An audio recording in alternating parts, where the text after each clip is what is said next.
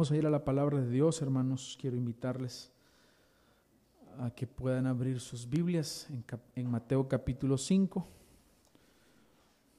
donde nos encontramos aún en el Evangelio según Mateo.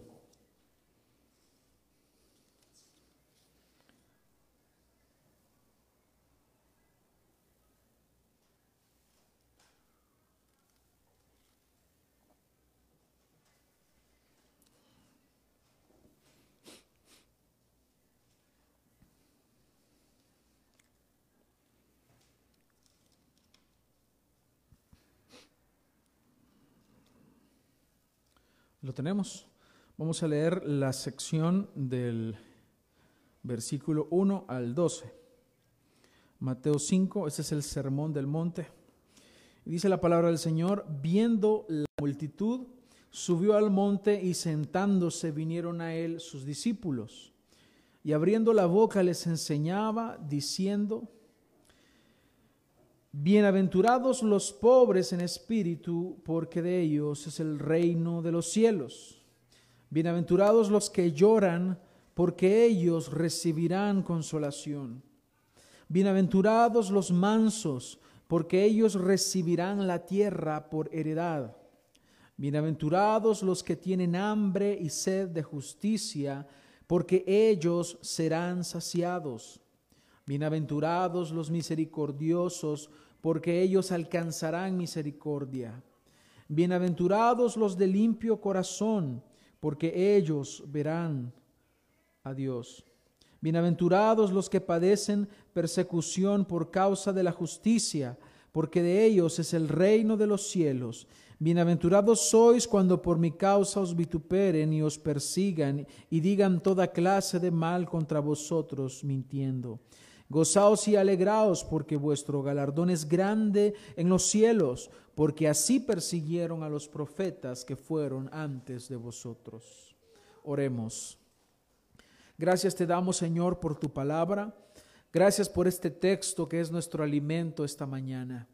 Te rogamos que hables a nuestro espíritu, que transformes nuestra vida de acuerdo a tu palabra, que todo aquel mal camino sea enderezado si estamos pensando mal, si tenemos una forma de pensar errada que sea corregida, si estamos caminando mal, que hoy caminemos rectamente.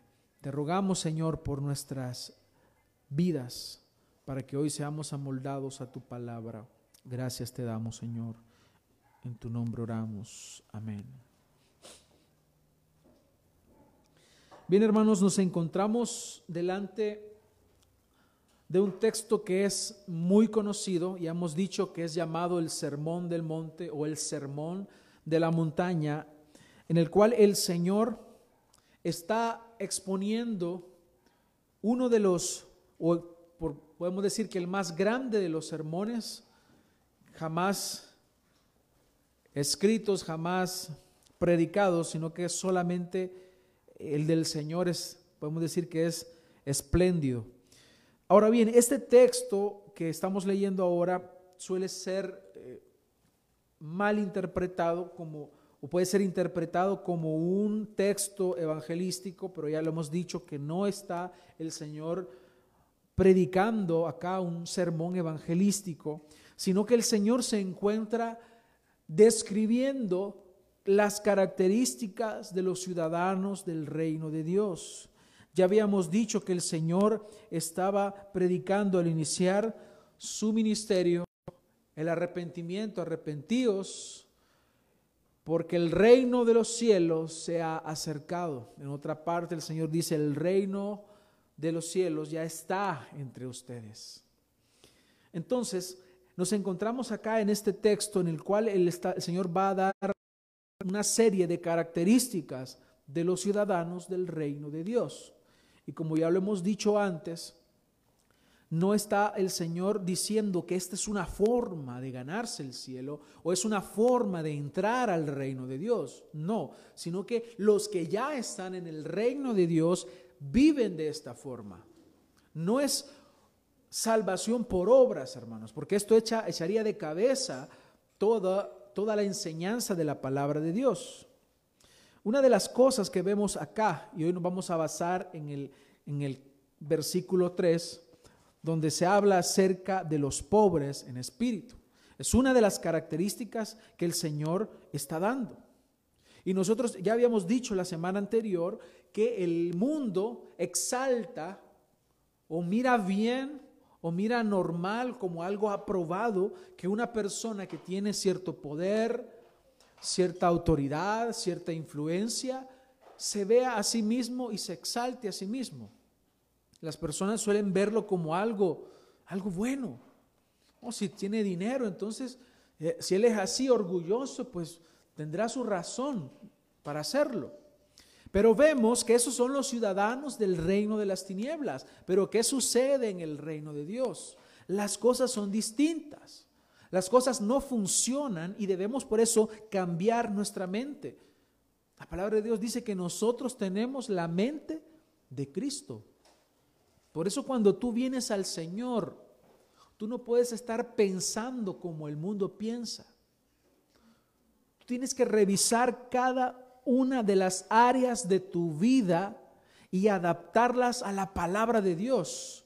Tu manera de pensar, tu manera de criar a tus hijos, tu manera en la cual eliges a tus gobernantes y vas a ejercer el voto, por ejemplo, tiene que ser basado en la palabra de Dios, no en lo que así es como yo me, llevo bien con la gente, con esta gente, entonces voy a darle el voto. Es que así me criaron a mí, así crió a mis hijos. Tienes que revisar todo, porque tú ahora estás en el reino de Dios. No puedes vivir de acuerdo a los estándares. Y lastimosamente eso es lo que ha pasado. Y cuando digo los estándares, son los estándares del mundo. Y lastimosamente lo que ha pasado hoy es que nos han metido tantas ideologías que son en contra de la palabra de Dios, las hemos visto y muchas personas las han aceptado. Las han aceptado. No recuerdo eh, el, escritor, pero alguien lo dijo. Lo que una generación tolera, la siguiente generación lo abraza. ¿Qué es lo que estamos viviendo hoy, hermanos? La generación pasada toleró muchos errores. Esta generación está abrazando todas esas desviaciones morales. Por eso, hermanos, perdón, debemos revisar qué es lo que nosotros creemos, cómo debemos comportarnos, cómo debemos vivir en el reino de Dios. De tal forma que encontramos en Mateo 23, 12,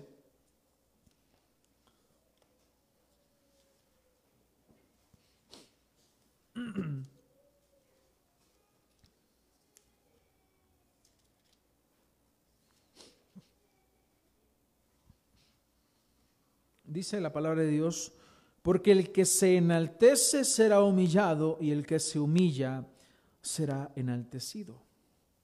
Nosotros como hijos de Dios nos sometemos al Señor. Cuando hablamos del reino de Dios, ya lo hemos dicho antes, es la esfera en la cual el Señor gobierna nuestras vidas. Nosotros sometemos todos, todas y cada una de las áreas de nuestra vida al Señor y Él nos gobierna. Así que en el reino de Dios, ¿qué es lo que es bien visto? Humillarnos delante de Él. Y vamos a desarrollar la primera bienaventuranza que es, bienaventurados los pobres en espíritu, porque de ellos es el reino de los cielos. Bienaventurados los pobres en espíritu, porque de ellos es el reino de los cielos.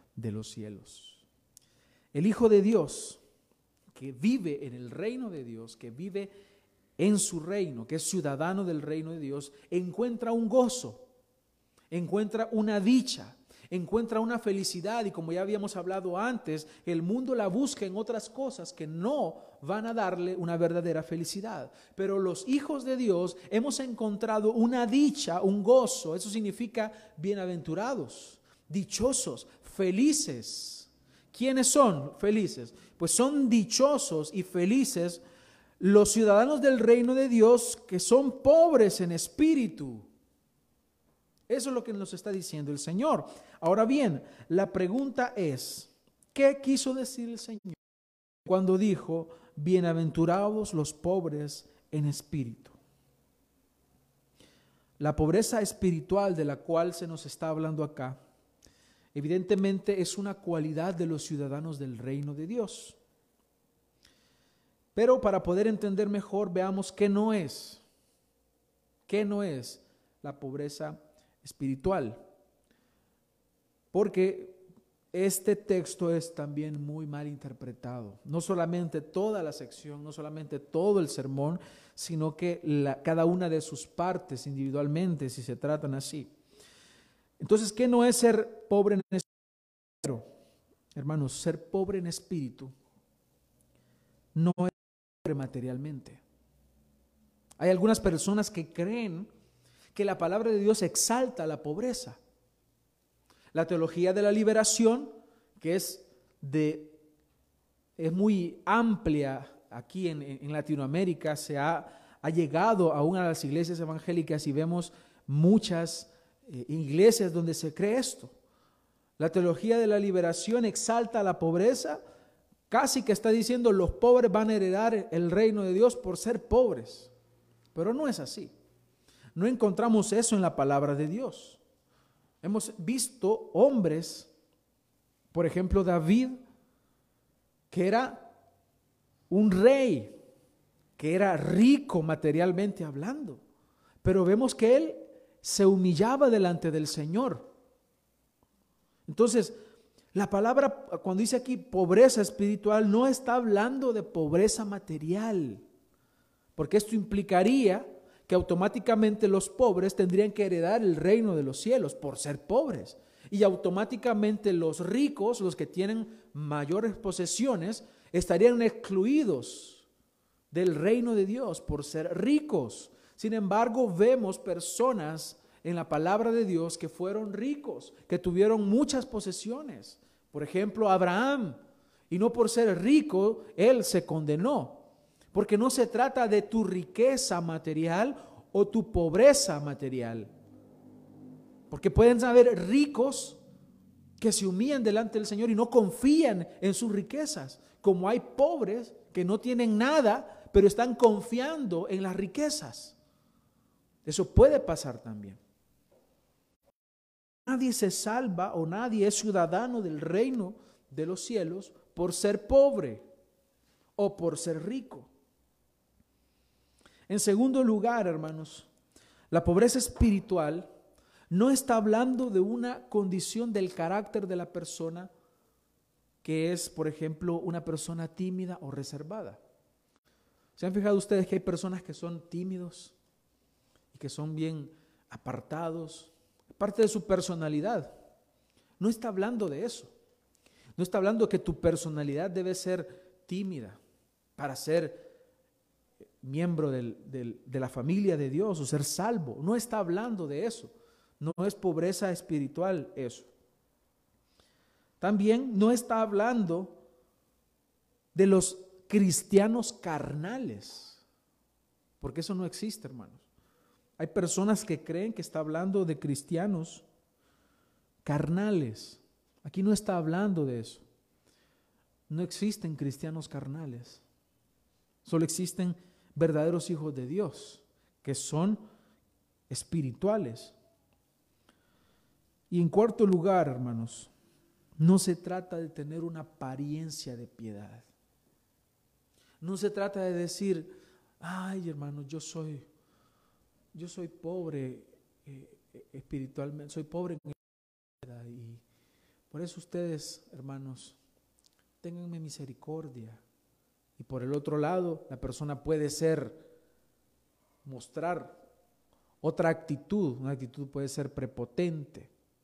Hay personas que se les asigna una, una responsabilidad adentro de la iglesia y dicen, yo, yo hermanos, yo creo que no puedo hacerlo porque yo soy un poco torpe para esas cosas y, aparenta, ¿verdad? Aparenta que que esta persona no tiene las posibilidades para hacerlo. Y probablemente esté mintiendo, probablemente detrás de eso puede ser que sea una persona que simplemente no quiere ponerse a trabajar. Es una persona que, como decimos acá, una persona que es aragana, puede ser.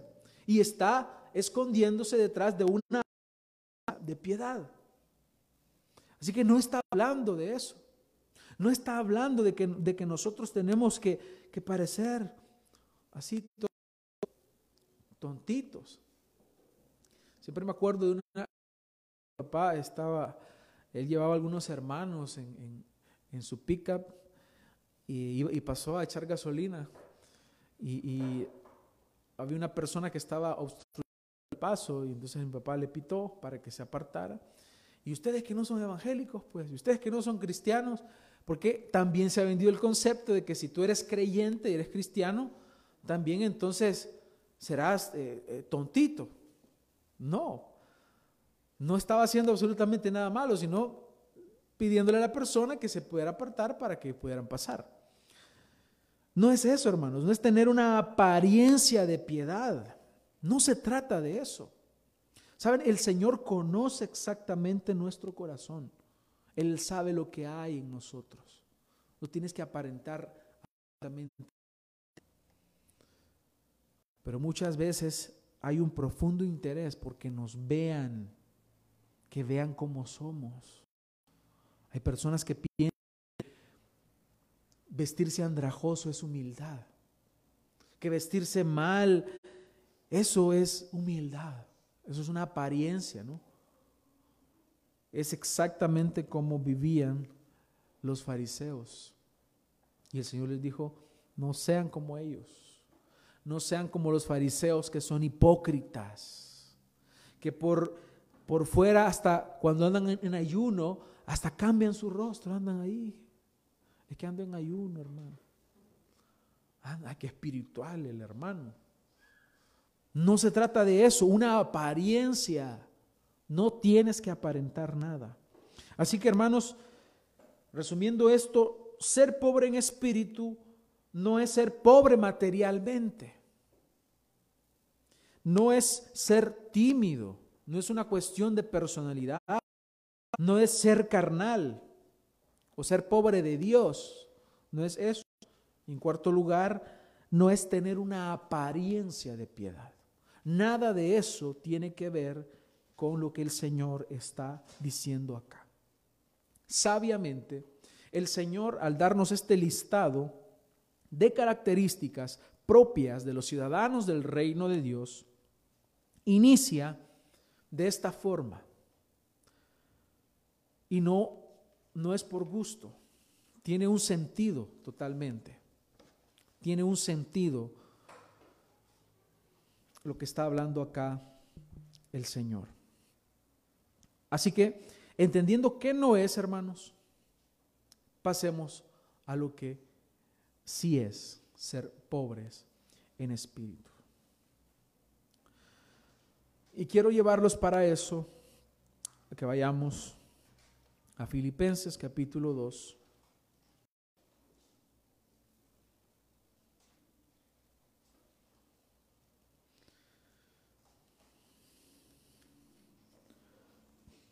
Versículo 5.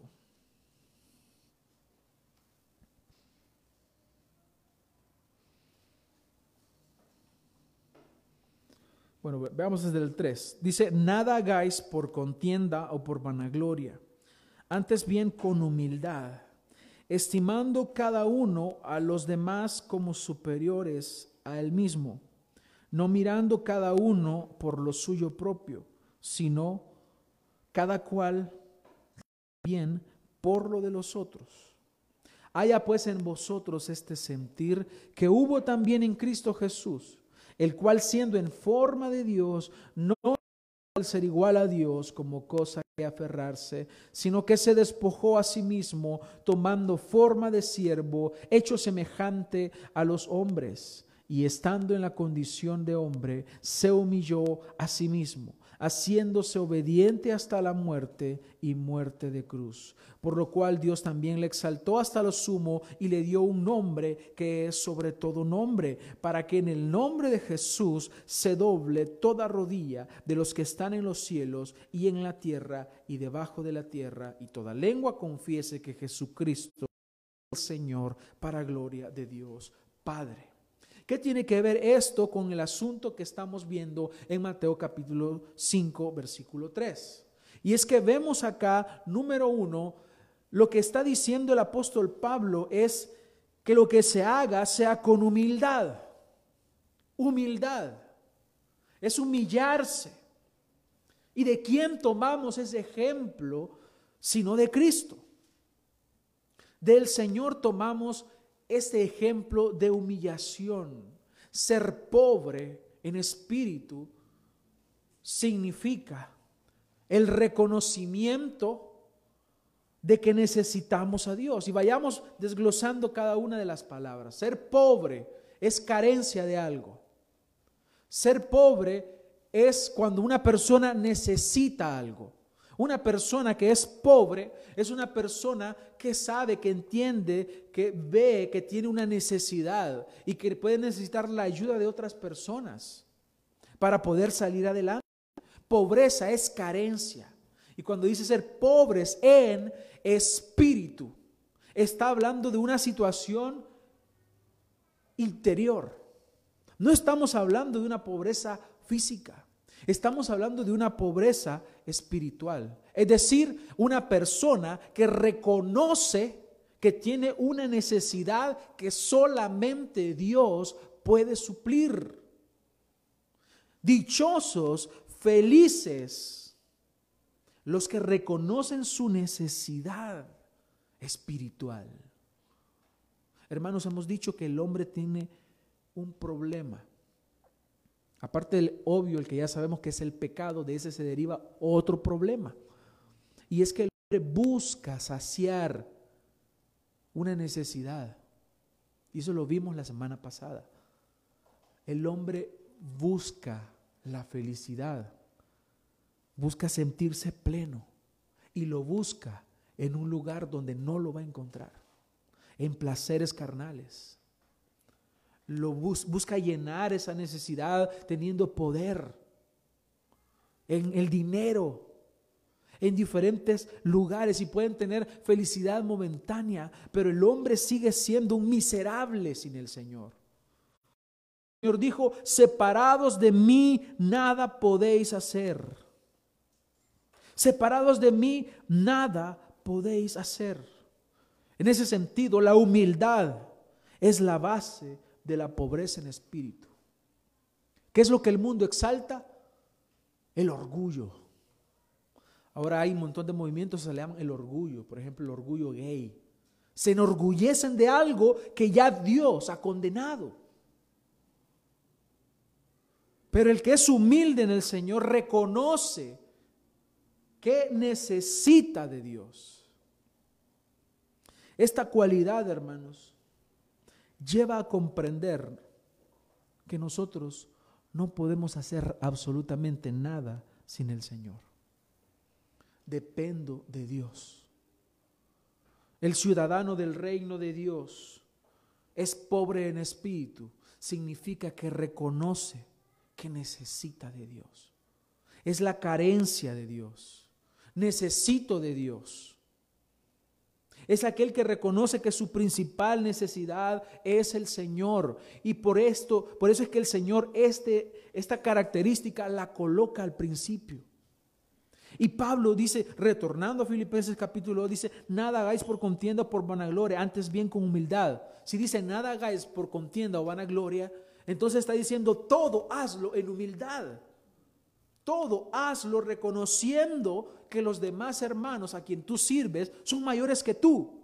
Porque en el reino de Dios así son las cosas. En el reino de Dios el mayor es el que sirve al menor, estimando cada uno a los demás como superiores a él mismo. Esto es contrario a lo que dice el mundo. El mundo no te dice eso. El mundo te dice, descubre el campeón que hay en ti. delante del Señor no hay ningún campeón. Hermanos, delante del Señor todos somos miserables. ¿Por qué el mundo no desea a Cristo? Porque no ve, interiormente no ve su pecado. El Señor le dice a los fariseos que no querían llegar a Él para que sus obras no fueran expuestas. ¿Por qué creen ustedes que el, el que se llama ateo, que la Biblia le dice necio, no viene al Señor? ¿Por qué se ensaña con Cristo? ¿Por qué se burla del cristiano pero no se burla del musulmán? Aparte que lo puede agarrar a balazos. ¿Por qué? Porque solamente Cristo, solamente la palabra le dice al hombre que es pecador y está condenado. Porque el Evangelio, cuando es predicado, humilla el ego del hombre. Si alguno quiere venir en pos de mí, ¿qué dice el Señor? Niéguese a sí mismo. No dice, exáltate. ¿Ven cómo es el cómo es contraintuitivo? Es decir, va en contra de la intuición. Lo que el Señor dice es humíllate. ¿Quieres tener vida? Muere. Muere a ti mismo. Toma tu cruz cada día y sígueme. Por eso el Señor le dice, eh, eh, a, los discípulos cuando ellos llegaron y le dijeron, Señor, que dure es tu palabra, Señor, bájale un poquito. está muy bíblico, como nos dicen aquí, que muchos textos. ¿Quieren irse ustedes también? Ahí está la puerta. Váyanse. Váyanse si ustedes quieren irse. El Evangelio, la palabra de Dios te humilla. Por eso es necesario que el ciudadano del reino de Dios sea pobre en espíritu. Es decir, que reconozca que necesita de Dios. ¿Sabes por qué? Porque si tú reconoces que necesitas de Dios, todos los días tu Biblia estará abriéndose para alimentarse del Señor. Todos los días tus rodillas se doblarán delante del Señor. Todos los días reconocerás que es el Señor que te provee de alimentos. Todos los días vendrás delante del Señor y orarás y le dirás, Señor, ayúdame. No puedo solo, separado de ti, Señor. No puedo hacer absolutamente nada. Abres un negocio y oras al Señor y le dices, Señor, si tú quieres, este negocio va a florecer. Y si tú no quieres, Señor, ayúdame a soportar cuando tú lo cierres. Pero vas directamente al Señor y le dices, depende de ti, yo dependo de ti. Cuando tú eres un pobre en espíritu, tú estás cada domingo o cada día en la semana que hay reuniones, estás siempre ahí. ¿Por qué? Porque necesitas alimentarte del Señor, porque eres un pobre. Eres un pobre espiritualmente, es decir, eres necesitado de Dios. Pero el orgulloso, que no es ciudadano del reino, pero es orgulloso, y hay muchos que creen que son ciudadanos del reino de Dios, pero no lo son, ellos dicen, bueno, ya pasó todo este tiempo de la cuarentena, puedo seguir así sin congregarme. Bueno, puede ser que no sirva al Señor, no sirva a mis hermanos. Bueno, estoy bien, todo va bien, tengo dinero, tengo felicidad, ¿verdad? Así que todos estamos, estamos bien con el Señor. Esa no es la actitud de un ciudadano del reino de Dios. Un ciudadano del reino de Dios es pobre en espíritu. Es decir, carente, necesitado. Todos los días necesito de Dios. Ese es el pobre en espíritu. Reconoce su necesidad, se humilla, se humilla, se humilla, se humilla, como lo hizo Cristo. Por eso es que Pablo dice en, Filipenses, hay en ustedes este sentir que hubo en Cristo. Y no es de que haya una vez, es que siempre tú tienes que estarte humillando delante del Señor. Y eso implica humillarse ante tus hermanos. Eso implica humillarse ante las personas. El apóstol Pablo dice en 1 Corintios 2, 1, dice, así que hermanos, cuando fui a vosotros para anunciaros el testimonio de Dios, no fui con excelencia de palabras o de sabiduría, pues me propuse no saber entre vosotros cosa alguna, sino a Jesucristo y a este crucificado. Y, es, y estuve entre vosotros con debilidad y mucho temor y temblor.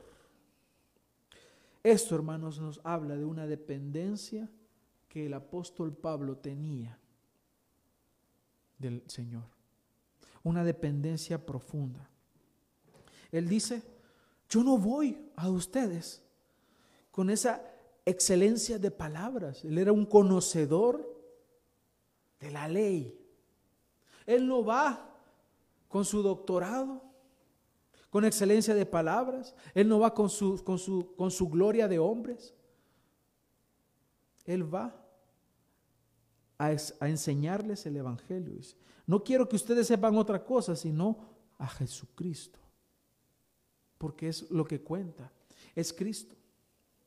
Es Cristo. Se trata. Entendamos, hermanos, que el que es pobre en espíritu es una persona que reconoce y que actúa de acuerdo a ello.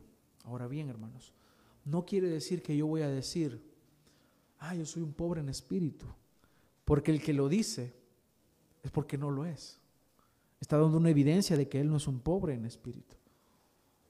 Si tú eres un pobre en espíritu, entonces vivirás de acuerdo a lo que dices. Es una evidencia clara, hermanos, porque una persona que dice, ah, hermano, yo, yo soy bien humilde. Yo soy bien humilde, hermanos. Yo soy una persona que,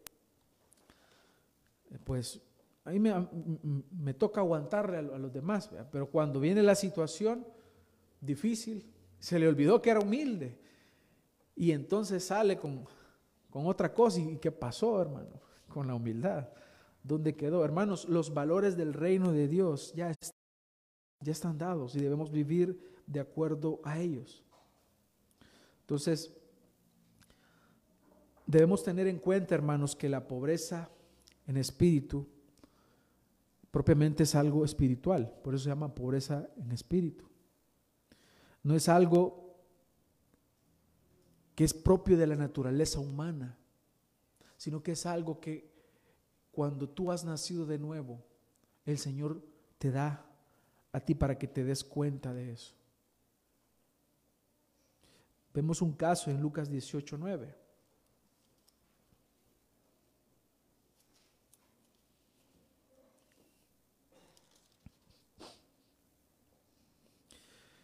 Dice, a unos que confiaban en sí mismos como justos y menospreciaban a los otros, dijo también esta, esta parábola. El Señor le va a enseñar algo a estas personas. ¿Qué, era lo que había en su corazón? Confiaban en sí mismos como justos. Este es el pecado imperdonable, hermanos. Si una persona no cree en el Señor, es porque está creyendo en sí mismo. Es porque la persona está confiando en que esta persona es salva por sus propios méritos. Entonces, estas personas que estaban confiando en sí mismos, dice, como justos, es decir, yo no necesito del Señor, decían, yo estoy bien. Entonces, como yo estoy bien, no necesito de Dios. A ellos viene el Señor y les va a decir esta parábola.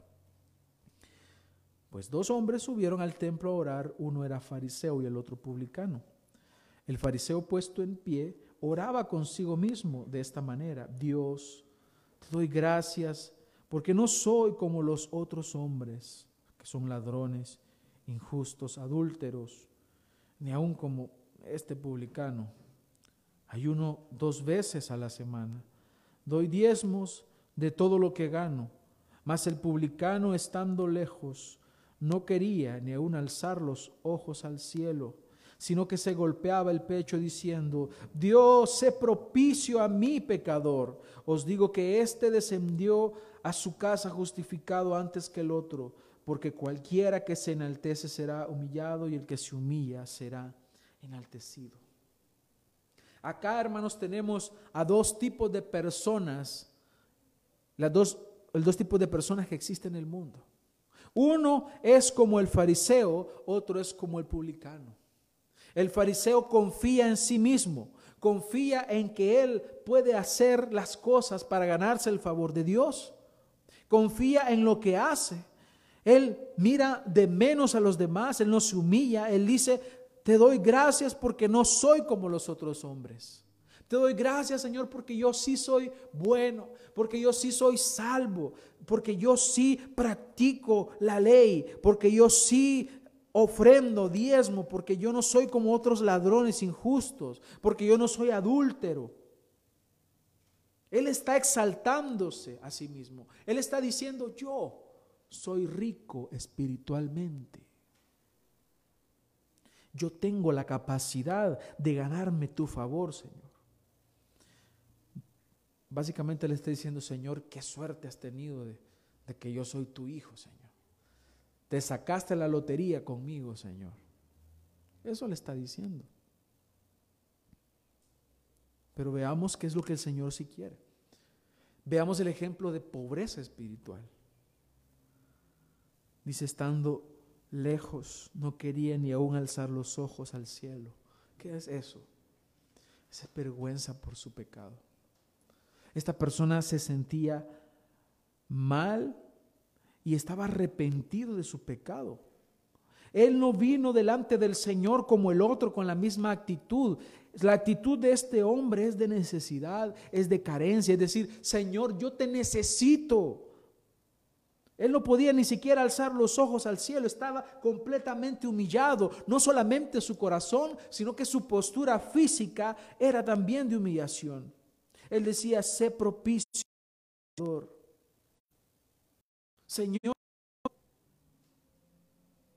aplaca tu ira entonces conmigo. Soy pecador, merezco el infierno, merezco el castigo. Eso significa ser propicio a mí. Pecador. Una de las características de los hijos de Dios que habitan en el reino de Dios es que saben que son pecadores. Por eso estamos aquí. Hermanos, este no es un lugar donde vienen los que son los más santos de todos. Tú eres un pecador. Tú eres necesitado. Estamos aquí porque necesitamos. No estamos aquí porque somos buenos. Estamos aquí porque necesitamos del Señor. De esa forma manifestamos y evidenciamos nuestra pobreza espiritual. Tú evidencias que eres un pobre en espíritu en la manera que reconoces tu necesidad del Señor, en la manera que tú reconoces que eres pecador, que cuando se te llama la atención, que cuando se confronta tu pecado, tú aceptas que eres pecador. Spurgeon decía que él no se molestaba cuando le, decían algún error o algún pecado porque decía, yo soy, soy peor de lo que dicen.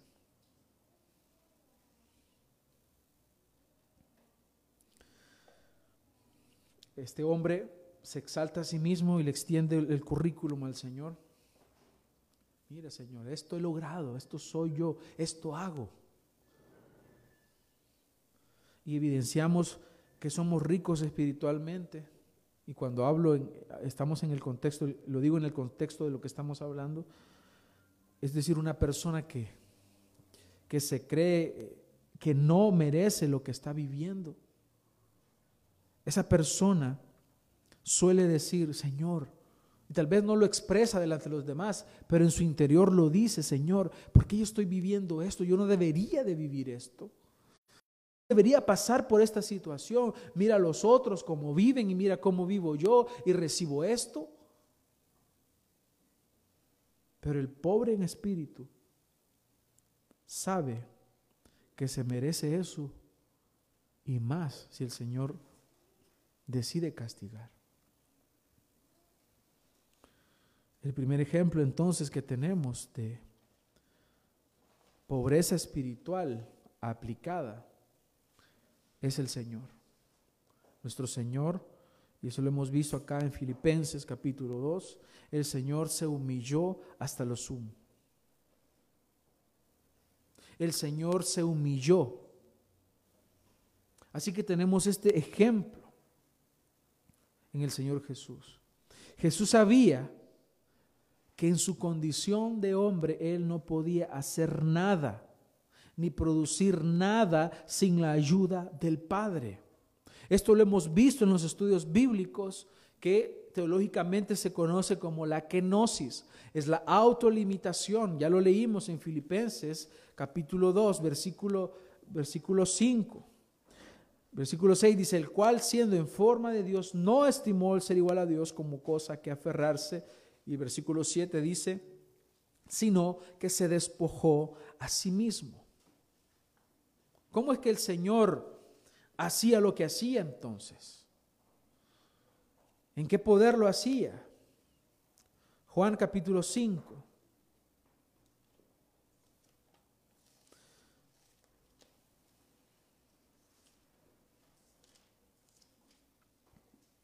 Versículo 19. Respondiendo entonces Jesús y les dijo, de cierto, de cierto os digo, no puede el Hijo hacer nada por sí mismo, sino lo que ve hacer al Padre, porque todo lo que el Padre hace también lo hace el Hijo igualmente. Versículo 30. No puedo yo hacer nada por mí mismo, según oigo, así juzgo y mi juicio es justo, porque no busco mi voluntad, sino la voluntad del que me envió, la del Padre. Ahora, aplica esto a tu vida. Inmediatamente lees que Cristo, estando en su condición, en su estado de humillación, siendo hombre, Él se autolimitó para depender totalmente del Padre, entonces lo mismo debes hacer tú depender totalmente del Señor.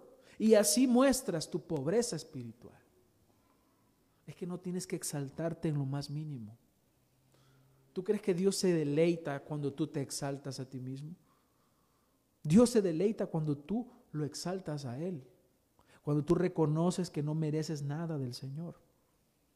Cuando tú reconoces la gloria de Él. No tu gloria no tu sabiduría, no tu inteligencia, no tus capacidades, es la gloria de Él. Es que Él te salvó, es que Él te ha dado vida. Una enfermedad y te deja paralizado. ¿Y dónde está tu gloria? ¿Dónde está tu sabiduría? Un problema y, todo el dinero que tenía se va.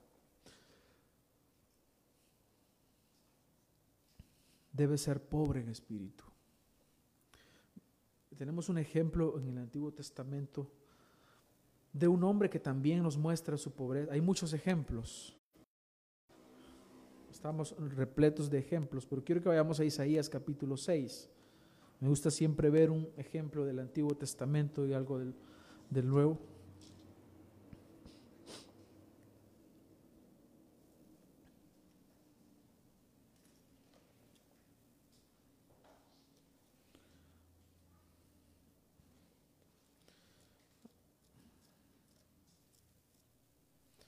Voy a preparar otro texto que quiero compartir con ustedes. Veamos, el ejemplo de Isaías en Isaías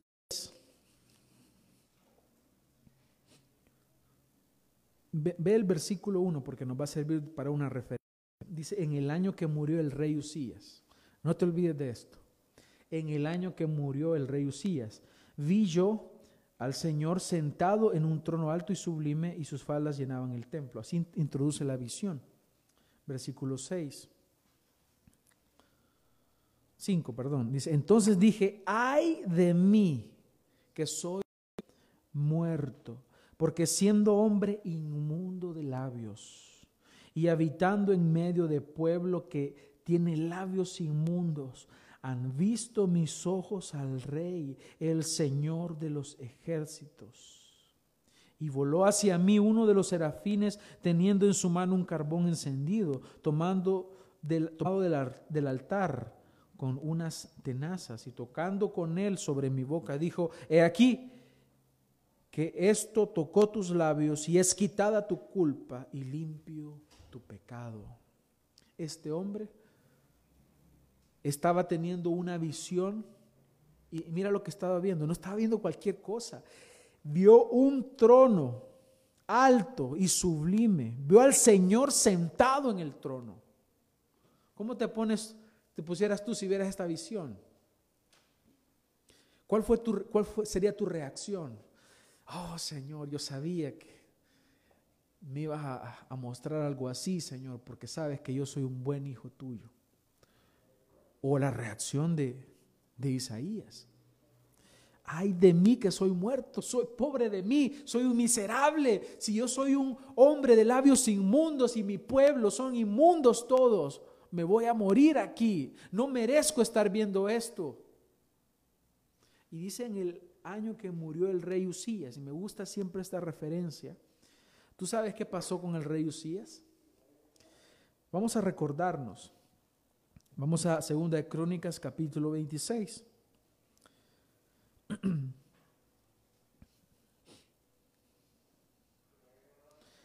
Dice, voy a leer nada más eh, al principio del capítulo 26, versículo 1, dice, entonces todo el pueblo de Judá tomó a Usías, el cual tenía 16 años de edad, y lo pusieron por rey en lugar de Amasías, su padre, y Usías edificó a Elot y la restituyó a Judá después que el rey Amasías durmió con sus padres.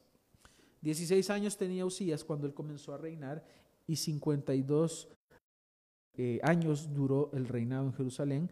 El nombre de su madre era Jecolías de Jerusalén.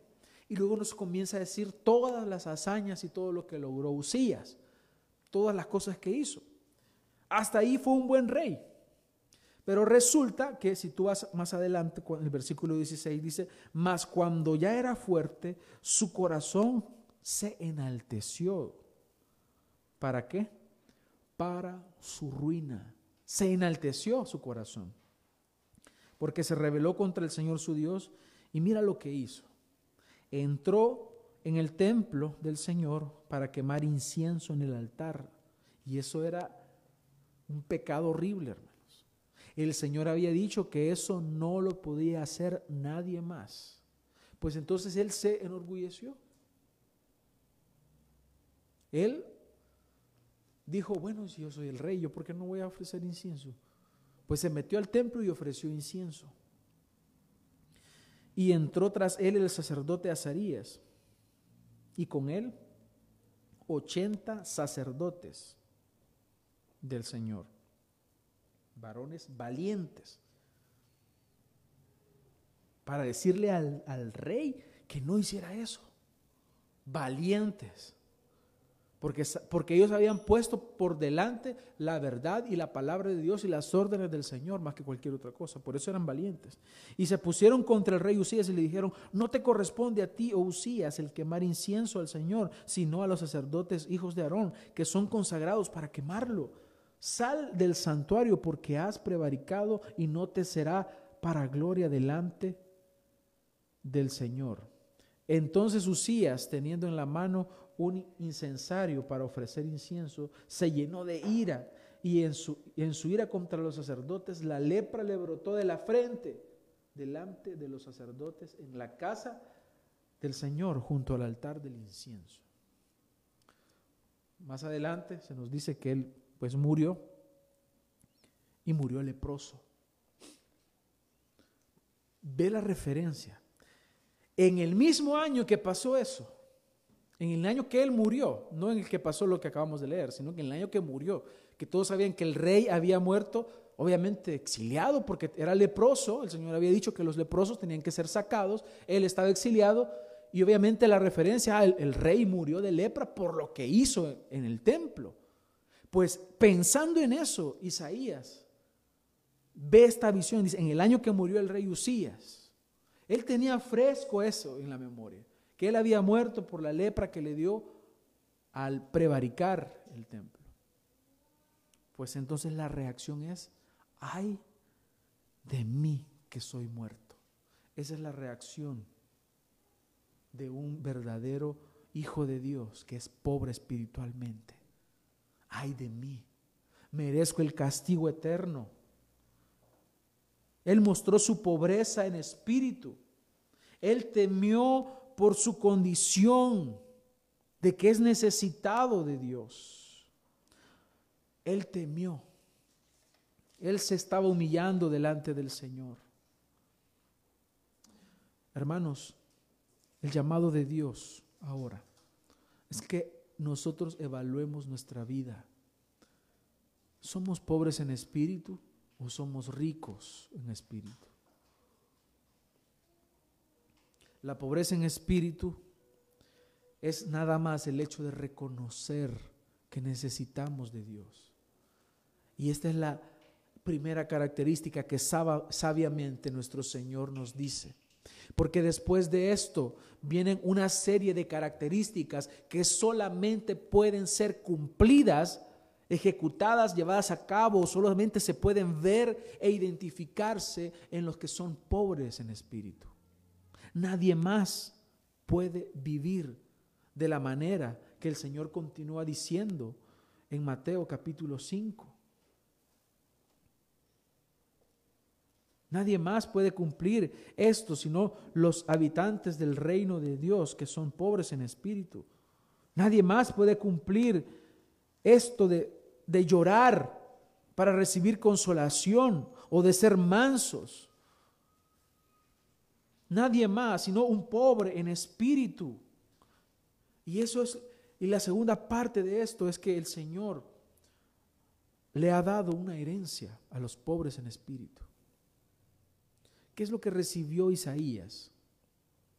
Cuando él dijo, ay de mí que soy muerto. Bajó un ángel y le arrancó la cabeza con una espada. No.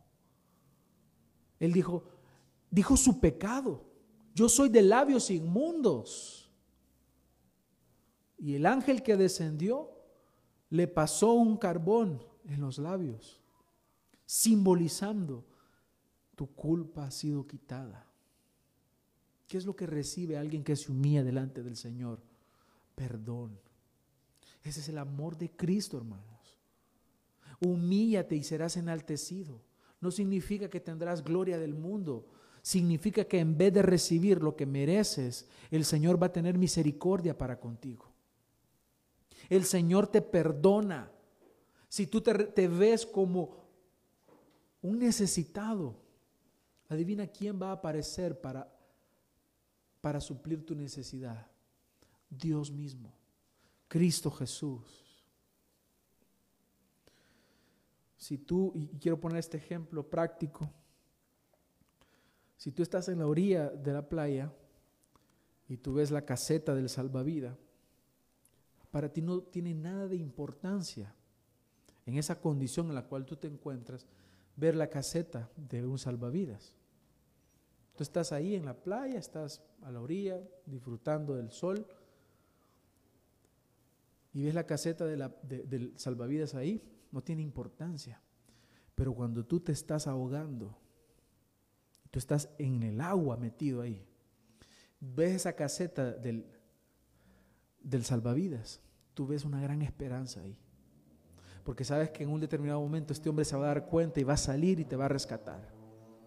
¿Ves cómo cambian la, al, estar en una posición distinta?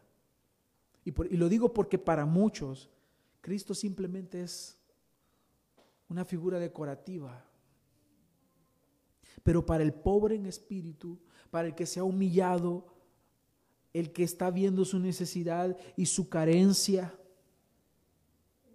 Cristo es precioso. Cristo es todo. Cristo es mi salvador, porque estoy condenado, soy voy camino al infierno, pero Cristo es el único que me puede salvar. Y por eso es que la palabra del Señor nos dice que para nosotros Cristo es precioso. Pero para aquellos que Cristo no es precioso, Cristo es una piedra digna de desechar. La piedra que desecharon los edificadores ha venido a ser la cabeza del ángulo. Para nosotros Cristo es precioso. Y en palabras del apóstol Pablo, dice, palabra fiel y digna de ser recibida por todos que Cristo Jesús vino al mundo para salvar a los pecadores, de los cuales yo, dice, soy el primero. Yo soy pecador. Yo necesito a Cristo. Si Cristo ha venido a salvar a los pecadores, entonces yo soy el más digno de que del infierno, de la condenación. Yo me merezco eso, pero Cristo ha venido a salvarme. Este es un ejemplo también en el Nuevo Testamento de, de alguien pobre espiritualmente.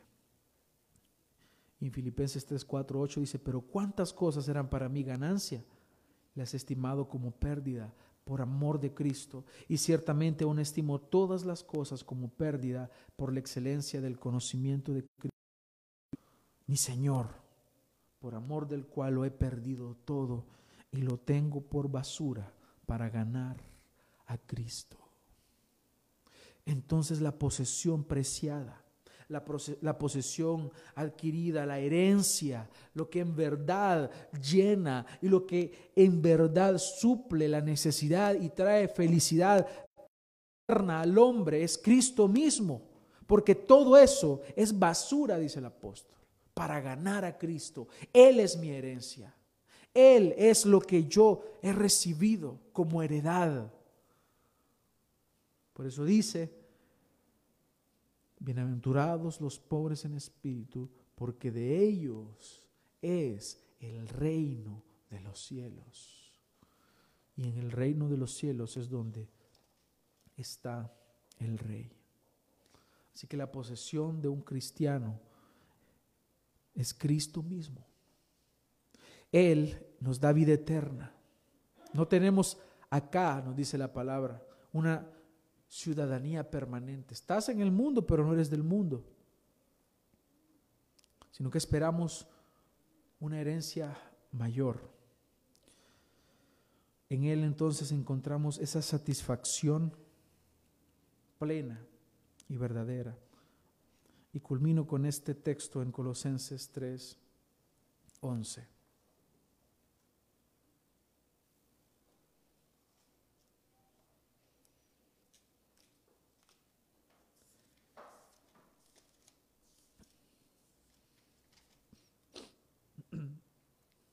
Dice, donde no hay griego ni judío, circuncisión ni incircuncisión, bárbaro ni escita, siervo ni libre sino que Cristo es el todo y en todos.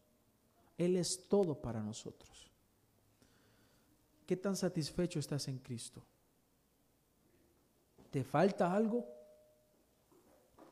¿Será que Cristo no ha suplido todas tus necesidades?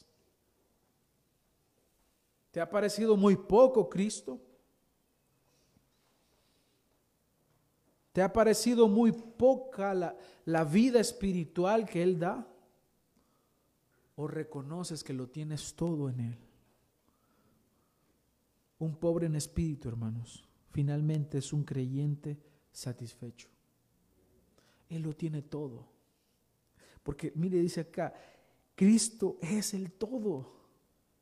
Él lo es todo, lo tiene todo finalmente. Al miseria espiritual, entonces aparece el único que puede suplir la necesidad del hombre, el vacío del hombre. Lo puede suplir únicamente el Señor. Únicamente Él.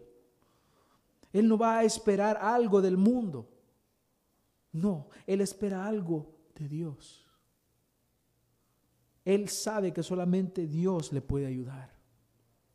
Él sabe que ante su necesidad, estando delante del Señor, nada va a poder ayudarle, las riquezas no son nada.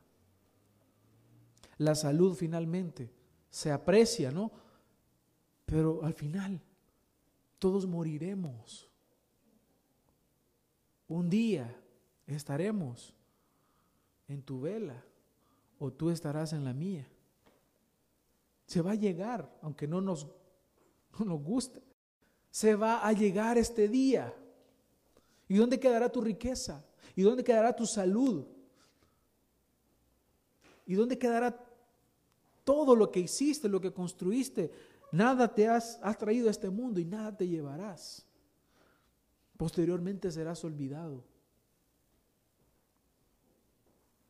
Poco a poco tus familiares irán olvidando de ti. Saldrán nuevas generaciones que únicamente van a ver tu foto ahí y él quién es. Y lo único, hermanos, que en verdad importa, lo único, son las palabras, escuchar aquellas palabras. Bien, buen siervo. En lo poco me fuiste fiel, en lo mucho te pondré. Entra al gozo de tu Señor. No hay palabras más dulces, más refrescantes y más hermosas que esas. No como aquellas, no los conozco. Malditos al fuego eterno. Pero en el Señor, hermanos, lo encontramos todo. Así que deleítate en el Señor. Un pobre espiritual reconoce su necesidad de Dios. Estás aquí porque le necesitas. Dios no necesita de ti. Dios no necesita que le adores. Eres tú el que necesitas y por eso estás aquí, porque le necesitas. Porque necesitamos de Él. Por eso oras, por eso te congregas, por eso lees tu Biblia. Porque necesitas de Él porque Él es el único que puede satisfacer tu necesidad. Y debes recordarte todos los días lo pequeño que eres, lo débil que eres, lo pobre que eres, para que entonces puedas deleitarte en las riquezas de su gracia, las cuales Él da a sus hijos, a los ciudadanos del reino de Dios. Es la única forma, hermanos, que podemos vivir en el reino de Dios, humillándonos reconociendo nuestra necesidad, porque el que se humilla será enaltecido, pero el que se enaltece será humillado. Así que hermanos, yo espero que podamos entender que cualquier actitud de orgullo solamente demuestra que aún no estamos en el reino de Dios. Ahora bien, puede ser que en tu debilidad falles enorgulleciéndote en ciertos momentos, pero la pobreza espiritual que tú has entendido que tienes te llevará a buscar el perdón del Señor, a humillarte y a corregir tu mal camino, para que puedas de esta manera exaltar al Señor y que en tu pobreza, en tu debilidad, en tu miseria, Él sea tu fortaleza él sea tu riqueza, Él sea tu ayudador, Él sea el único que puede ayudarte para que en tu situación de debilidad y de miseria, entonces puedas decir solo a Dios la gloria. Oremos, hermanos. Gracias te damos por este momento, Señor, por tu misericordia, por tu bondad que se ha manifestado a nosotros. Porque nos has hablado, Señor. Y estamos necesitados de ti. Señor, perdona nuestras culpas, perdona nuestros pecados. Yo te suplico, Señor, que nos ayudes a vivir de acuerdo a las verdades que hemos aprendido ahora. Gracias, Padre, por hablarnos a tiempo. Gracias Señor por permitirnos estar en este lugar y aprender de ti. Ayúdanos Señor. Que podamos reconocer nuestra necesidad de ti, ver nuestra miseria espiritual, ver que estamos necesitados, urgidos y que separados de ti nada podemos hacer. Cuántas cosas para nosotros en otro tiempo eran dignas de gloria. Pero al darnos cuenta, Señor, de nuestra miseria, decimos como el apóstol Pablo, las tenemos por basura, porque nos alejan de ti. Ayúdanos, Señor, a no depositar nuestra confianza en nosotros mismos para salvarnos porque no podemos hacerlo. Estamos imposibilitados de salvarnos en nosotros mismos. Necesitamos de ti. Llévanos con bien hasta nuestros hogares. Pon alimento en nuestra mesa para que podamos, Señor, continuar eh, viviendo este día. También para tu gloria. Oro por aquellos que no pudieron congregarse ahora por diversas razones. Cada uno sabe, Señor, la situación que está viviendo. Y oro, Señor, para que nos permitas estar juntos este próximo martes, el jueves, el próximo domingo, Señor, exaltándote a ti. En tu nombre oramos, a ti sea toda la gloria. Amén. Bien, hermanos, que la gracia del Señor sea con todos ustedes.